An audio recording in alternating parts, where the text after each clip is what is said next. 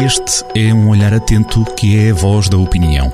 Olho de Gato, a crónica de Joaquim Alexandre Rodrigues.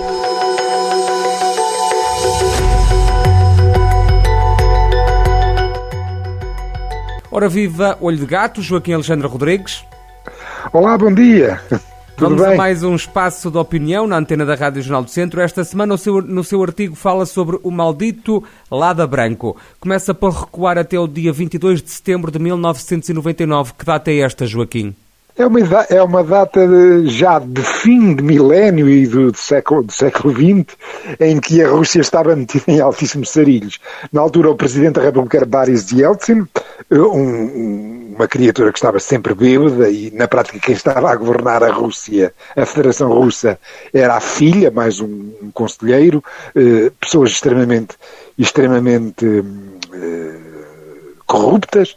Eh, a Rússia estava eh, um absoluto caos na mão de gangsters, eh, muitos problemas de criminalidade, altíssima inflação, a, a, a privatização de, das, das, empresas públicas soviéticas, do tempo de, da União Soviética, tinha sido feita de uma forma que toda a riqueza tinha ido parar aos plutocratas. Hum, e, e, portanto, tudo aquilo era uma desgraça e não havia no poder, no Kremlin, ninguém que tivesse capacidade para ganhar umas eleições. Nem Boris Yeltsin, que estava em termos de saúde também já muito abalado, nem tampouco eh, Vladimir Putin, eh, que na altura era o seu primeiro-ministro. Portanto, estamos a falar de 1999 estamos a falar de 1992, estariam nas sondagens com 1, 2% de intenções de voto. Portanto, impossível ganhar umas eleições.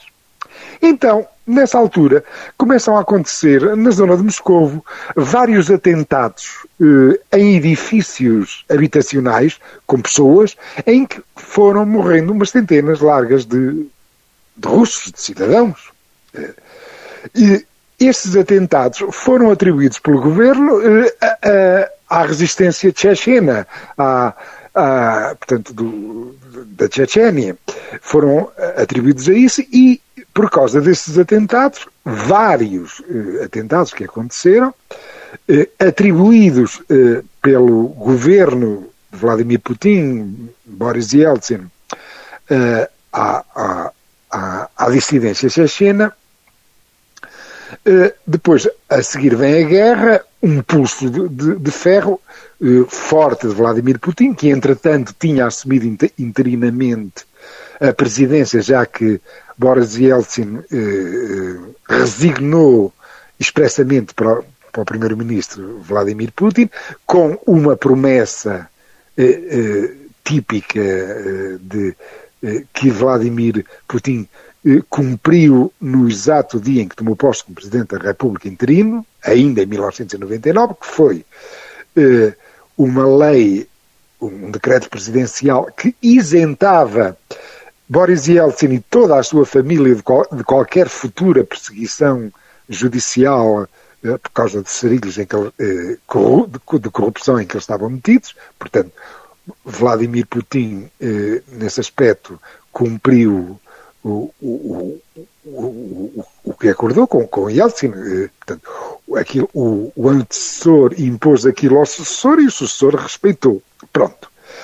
Eh, Putin inicia uma guerra na Chechênia, cria alguma ordem, eh, cria alguma ordem na Rússia, põe alguma disciplina, põe alguma disciplina e, no país e tornou-se depois popular e no ano seguinte ganhou as eleições com 50 qualquer coisa por cento, porque eh, eh, foi assim que aconteceu. Em 1999, portanto, neste pano de fundo estão a acontecer uns atentados eh, na Rússia que são atribuídos oficialmente aos chechenos, mas isto está muito longe de ser, de ser eh, eh, um facto. Eh, eu aconselho conto, conto uma história de um Lada branco, é verdade, um Lada é uma, é uma, é uma marca de, eh, de carros russo, russos, conto uma história sinistra de um Lada branco, eh, eh, que andou pré, perto de um prédio eh, no dia 22 de setembro de 1999, do prédio de Alexei Katorfelnikov, mas isso são detalhes que depois ficarão para a leitura. Eu só, quis, só quis aqui nesta, no áudio, eh, que depois ficará num podcast gravado, dar a envolvência política e aconselhar um livro de David Sater, chamado Quanto Menos Soubermos, Melhor Dormimos do terror à ditadura na Rússia sob Yeltsin e Putin. Este livro e a factualidade que ele tem, de facto, tira o, o sono, tira o sono. Eh, portanto, eh, de, de, certo modo, não saber o que aqui está eh, é um, uma receita para não termos insónias. Muito Mas bem. nós precisamos de saber o que está exatamente neste livro. Desta hum, referência a esse carro branco, salta também para o dia 17 de julho de 2022, uma data bem mais próxima de nós. Sim, foi no último domingo, foi exatamente no último domingo, foi uh, eh, 17 de julho, foi agora, pronto. E então, no, uh, no último domingo, a televisão estatal russa, uh, Rússia 1, portanto, passou em horário nobre a história de um sargento da Guarda Nacional, Alexei Malov, eh, que comandava um, um, tanque que foi destruído logo no terceiro dia da invasão da, da Ucrânia. Portanto, o, o Alexei eh, Malov eh, morreu logo no terceiro dia da, da, da, da invasão da Ucrânia pelos russos. Eh, eh, e era um guarda nacional. Eh, pronto. Eu depois daqui conto também a história, e a história vai terminar também sou, com um maldito lado branco, e portanto o, os dois pontos do olho de gato têm acabam, portanto, na referência eh, ao, a, a, a Ladas Brancos, né? um em 1999, outro em 2022. Mas talvez seja interessante aqui dar também um enquadramento, até porque esta notícia está a ser referida na, na, em alguns média, portanto, da televisão estatal russa, eh, eh Rússia 1, que pelos modos está quase a querer passar a ideia às famílias russas que, ah, os vossos filhos estão a morrer na Ucrânia, mas atenção, eh, há esta compensação. O, o, o, as autoridades centrais, eh, o governo central da Federação Russa e os próprios governos regionais dão uma indemnização por, eh, por porque às famílias que têm eh, filhos, que têm maridos que morrem na guerra, na guerra. Que aliás na Rússia é conhecido esta esta indemnização ou, ou esta compensação é conhecida é, é conhecida como dinheiro do caixão. Portanto, e, aliás, é uma, é uma designação objetiva, é exatamente isso. Pronto. Há aqui algo de sinistro no meio disto tudo e da propaganda eh, da televisão estatal Rússia 1, de, de, pronto, mas já sabe como é.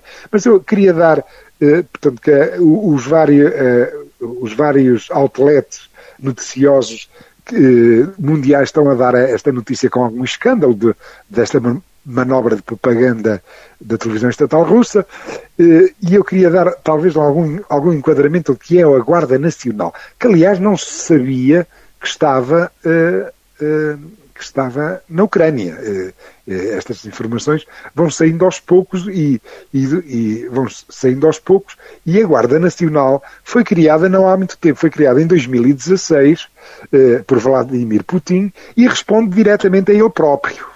Esta Guarda Nacional mereceu até um artigo, um olho de gato, na altura, logo em 2016, o que mostra alguma atenção da minha parte em relação a isto, porque é uma espécie de guarda pretoriana de Vladimir Putin. Responde diretamente ao Kremlin e o que é que isto representa? Representa que é uma característica dos autocratas e dos ditadores. Uh, os democratas, eu escrevi em 2016 é, o seguinte parágrafo. Em 2016, em 29 de julho de 2016, olha, também está quase a fazer anos, uh, há seis anos. Os democratas temem eleições, os ditadores não. Mas temem tudo o resto. Com o passar do tempo, os autocratas ficam com medo até da própria sombra. Basta olhar para a expressão corporal de Vladimir Putin para perceber que ele anda com medo até da própria sombra. Aquela história de pôr aquelas mesas com, com quilométricas em que põe o, o seu interlocutor do outro lado da mesa, eh, eh, todas as pessoas que aparecem no enquadramento são agentes da FSB, como já se viu, alguns até fingirem de feridos. Ele tem medo da própria sombra. Isto é típico dos ditadores. Portanto, os democratas, é verdade, eh, o, o, o, os políticos democratas eh, têm medo das eleições, podem ser substituídos. Os ditadores nunca são substituídos por eleições. Como é que eles são substituídos? São, são substituídos por derramamento de sangue, como é lógico. Eh, pronto. Isso foi uma regra, do, por exemplo, dos regimes comunistas. Eles foram sempre substituídos à bruta e as famílias perseguidas eh, até eh, eh, José Stalin, na Rússia, por exemplo. E foi Khrushchev, portanto, o sucessor de Stalin, que escreveu uma regra não escrita que passou a ser respeitada quer pelas elites, pós-stalinistas, quer pelas elites, elites pós-maoístas, que era a seguinte.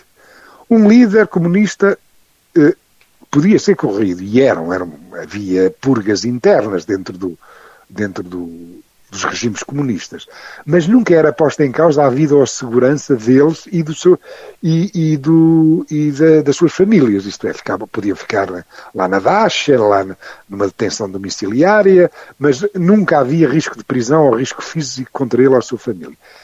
Esta regra não escrita, que foi respeitada tanto, por exemplo, na Rússia como na China, durante décadas, e que permitiu transições de poder, não esqueçamos que os regimes comunistas, as ditaduras, não há transições de poder que não sejam com banho de sangue. Portanto, estas transições menos eh, sangrentas de poder foram interrompidas por dois homens brutos que chegaram ao poder. Vladimir Putin em 1999 e Xi Jinping em 2012. E eles, portanto, agora sabem, foram maus, trataram todos os seus oposicionistas com mão de ferro e agora estão sós, solitários e cheios de medo. E é por isso que Vladimir Putin tem uma guarda pretoriana de 400 mil soldados, que agora alguns deles estão a morrer como tordos eh, na Ucrânia. E daí aparecem os Lada Branco, mas para isso ficará para a leitura dos ouvintes amanhã no Jornal do Centro. Fica então esse desafio. Joaquim, obrigado e até para a semana. Até para a semana. Olho de Gato, a crónica de Joaquim Alexandre Rodrigues, na rádio às sextas-feiras, com repetição nas manhãs de domingo e sempre no digital em jornaldocentro.pt.